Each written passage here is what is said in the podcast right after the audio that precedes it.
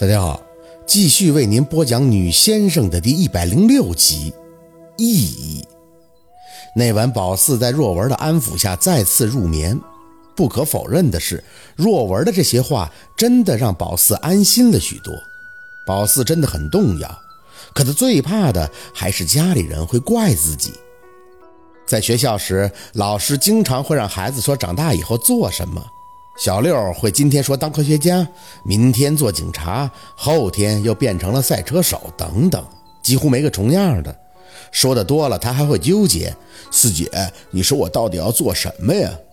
宝四当然不能给他答案，只不过宝四比他简单的是不用去想，会直接脱口而出：“我要做个先生，并且很坚定，而且只有这一个答案。”你让宝四再备选出来一个，他都觉得累，懒得想。虽然宝四第一次当着全班讲出这个的时候，老师的脸是诧异的，班里的同学是哄笑的，但宝四自己却认为很自豪，因为是回答的如此干脆利落，并且与众不同。别人一个个不是老师就是警察，再就是科学家，都弱爆了，好吗？老师见宝四丝毫没有不妥。便点头问他：“那好，为什么要做先生？”宝四毫不犹豫地回答：“因为我姥姥说，我就是要做先生的，很厉害的大先生。”老师无语，可能是看他也说不出个子午卯酉，便抬手示意宝四坐下，并顺便教育全班说：“这个梦想一定要有实际意义，不要太过天方夜谭，脱离现实。你们是祖国未来的希望，是栋梁。”剩下的就是老三篇，只不过宝四当时纳闷的是，老师为啥不支持自己的梦想？当先生就不能做栋梁了吗？这两者丝毫不矛盾呀。现在懂了，不是老师觉得他做先生不靠谱，而是宝四给老师那个做先生的理由不靠谱。在老师的眼里，他是希望听到一种很正能量，并且包含社会责任感的回答，例如李雪说：“我将来的梦想是要做个老师。”老师问：“为什么？”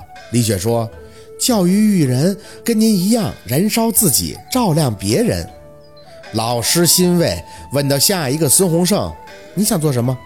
孙洪胜义正言辞：“警察，抓住全世界的小偷，维护正义与和平。”老师很高兴，带头鼓掌，然后问到小六：“薛小六，你呢？”小六似乎在自己的多选题中定下了决心，站起来看着老师是一本正经。黑社会老大，老师瞪眼，什么？随后觉得自己失态，连忙清了脸上嗓子，态度略微不悦地说：“为什么？”小六的脖子一昂，牛逼。结果当天下午，那明月就被老师叫了去。小六那天被揍得有多惨就不说了，只是记得老师像是被气到一般的，不停地敲着讲台。我告诉你们，我教出来的学生是绝对不允许他们走上犯罪的道路的。你们都给我听好了，要做有意义的人，否则那就是社会渣子，是蛀虫，是被人所不耻的垃圾。哎，宝四想起小六哭着在讲台上念检讨书的样子，还是会唏嘘。可对于他来讲，谈梦想真的还为时过早，因为他们自己实在是搞不清楚意义。宝四当时所庆幸的，只是他说出来的梦想最起码不会挨揍，而小六的则会。清早，宝四被哗哗的雨声吵醒，爬起身后看向窗外，雨很大，都吓得冒烟了。小六趴在炕上还在看电视，不是看别的。而是若文以前买回来的一些碟片，打打杀杀的。他之所以愿意在后屋住，也是奔着这屋有 VCD 可以看碟的。宝四对那些不感兴趣，不过想想小六那个梦想，可能也是看这东西看多了，所以才会捡了顿揍。四姐，你昨晚没在做噩梦吧？宝四摇头，下地洗脸刷牙，回头看了他一眼。我二舅呢？去前屋看奶奶了，说奶奶胃疼。小六说着，也坐起身看向宝四：“四姐，今天下这么大的雨，陆大哥还能来吗？”宝四没吭声，撑着雨伞直接回到了前屋。凤年果然在老爷那屋的炕上窝着，挂着吊瓶。若文看着宝四，就示意他自己去吃早饭。宝四没问若文，跟没跟凤年讲，他不太想做先生的事儿。一个人蔫蔫的胡乱吃了一口早饭，就撑着伞出门了，没去别的地方，还是村口的位置，踩着一路的泥泞。宝四打着伞站在那里，听着雨点砸在雨伞上啪嗒的声响，眼睛还望着大路。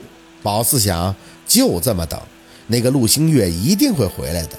就算姥姥凤年说沈明远走后身体会不好，那个陆星月也应该回来给自己讲一下啊。怎么可以就这么不声不响的离开，连句话都不留呢？宝四，你干啥呢？来小卖店。拿明月在屋里喊宝四：“那雨下那么大，别在外边站着啊！”宝四没动，仍旧跟昨天一样，保持那个姿势，就这么站着。他想等，要是上学了，连等都没法再等了。宝四，拿明月又生气，拿着伞出来拉他：“你这孩子怎么了呢？”我告诉你，就算那个小鹿回来，也不能赶这样的天回来呀！这雨下的多大呀！走，你跟舅妈回屋。你这么站着，那个小鹿能知道吗？宝四抬眼看向那明月，二舅妈，那你帮我打电话，你问问他什么时候回来呀？那明月叹气，唉，我也想打呀，那边啥情况？我不比你急啊！可昨晚上下雨打雷，把电话线给浇断了。你说我有啥法？走吧，听话啊！咱们进屋，这玩意儿就不是等的事儿。要是按你姥的说法，我还感觉不回来比较好呢。可别回来找咱家茬了。宝四又不说话了，死死的站着不动。那明月生拽了他几下，看他这样就直来气。薛宝四，你能不能听话了？我告诉你啊，你妈没在，我就相当于你妈了。给我回屋，还反了你了。我不。宝四回了两个字，死板板的还站在那儿。那明月被他气得咬牙切齿。行，你是不是逼我打你？啊，是不是逼我打你？抬起眼，宝四直直地看着那明月朝他抬起的巴掌，他的手扬得高高的，半晌又不甘地放下。行，你就这么站着吧，你就坐吧。你看你老到时候不说你的，我就不明白了，这像个什么东西？宝四看着他踩着一路的泥水回到小卖店里，整理了一下被他拉扯开扣子的衣服。自己也不知道自己倔强为何的看着道边的路口，雨越下越大，就像是跟宝四作对一般，有点冷。脚下的雨水在长高的同时，一点点的渗透进了鞋里。稍微的挪动了一下位置，远远的看见陈瞎子点着小棍儿来到小卖店买东西了。或许是等待的时间太长太无聊，透过雨帘，宝四漫无目的的看着陈瞎子买完一袋挂面，用塑料袋系严，挂在手腕上，点着棍儿准备离开。陈爷爷，宝四张嘴喊了一声提醒，前面有水坑。陈瞎子的脚步一顿，回头面向宝四的方向。四儿，大夏女的，你在这儿干啥呀？我等人。宝四应着，就算知道他看不见。也伸手指在他面前，你前面有很大的一泡水坑的，下边是烂泥，你别踩进去了，靠边走。陈瞎子却笑了，推了推自己脸上的瞎子墨镜，看着宝四摇头：“你这孩子呀，一天不作妖你就闹心呀。你姥还说你现在好了呢，我看，哼，我看还那样。就算不来我家鼓捣我养的黄巧了，也憋着那股子坏水呢。”宝四无语，看着陈瞎子哼了一声，反而更加大步的向前。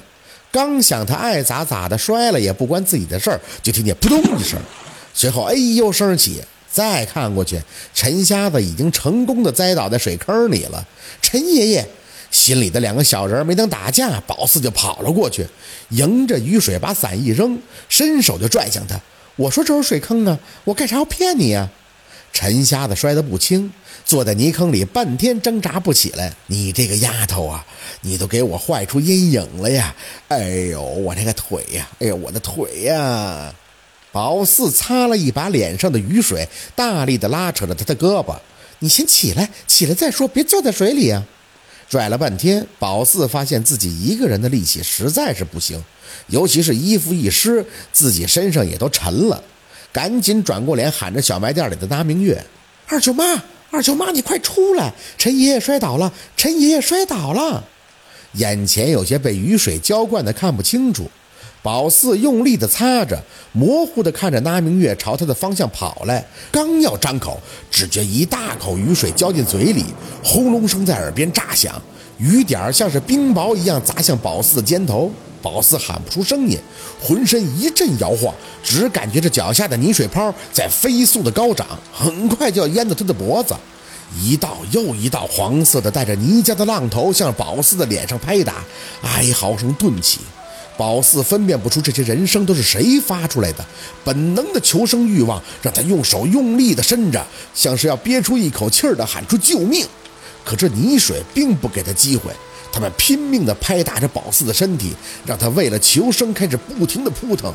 大脑一瞬间甚至想不到这雨水怎么会这么有力气，像是要发河一般的下得这么猛，胳膊不停地挣扎。宝四的一口气卡在喉咙里，就在那明月的手抓着他的那一刻，宝四好像突然的解放，嘴巴像是鱼要死前一样拼命的张着，救救救人！